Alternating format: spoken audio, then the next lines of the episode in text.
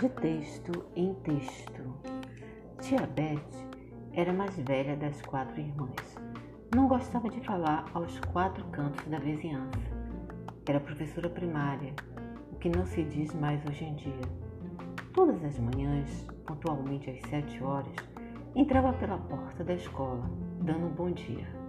Ia deixando para trás o barulho do sapato escarpando Para cada dia da semana, uma cor de sapato diferente. Gostava de exagerar na maquiagem para parecer mais jovem, engano da tia Beth. Os alunos fixavam os olhos e cochichavam entre si com um sorriso no canto dos lábios. Com óculos na ponta do nariz, dava três passos para trás e perguntava: Há algo que devo saber? Os alunos negavam com a cabeça no vai e vem incansável.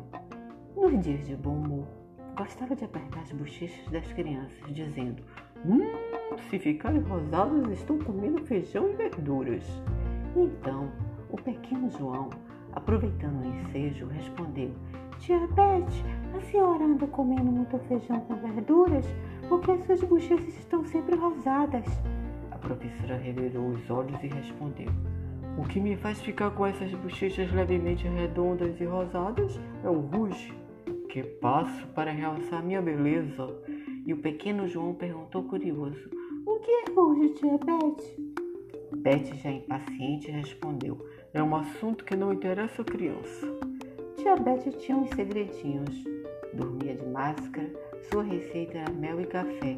Adormecia tesa de barriga para cima. Ah, o sacrifício em nome da beleza.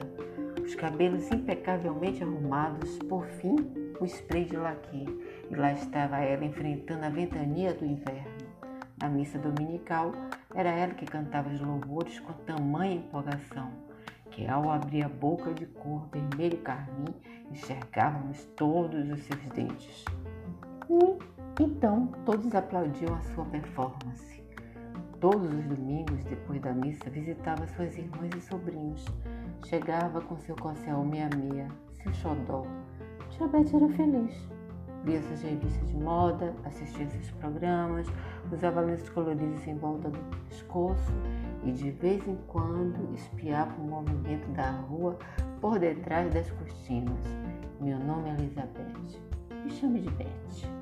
Texto Ana Camargo.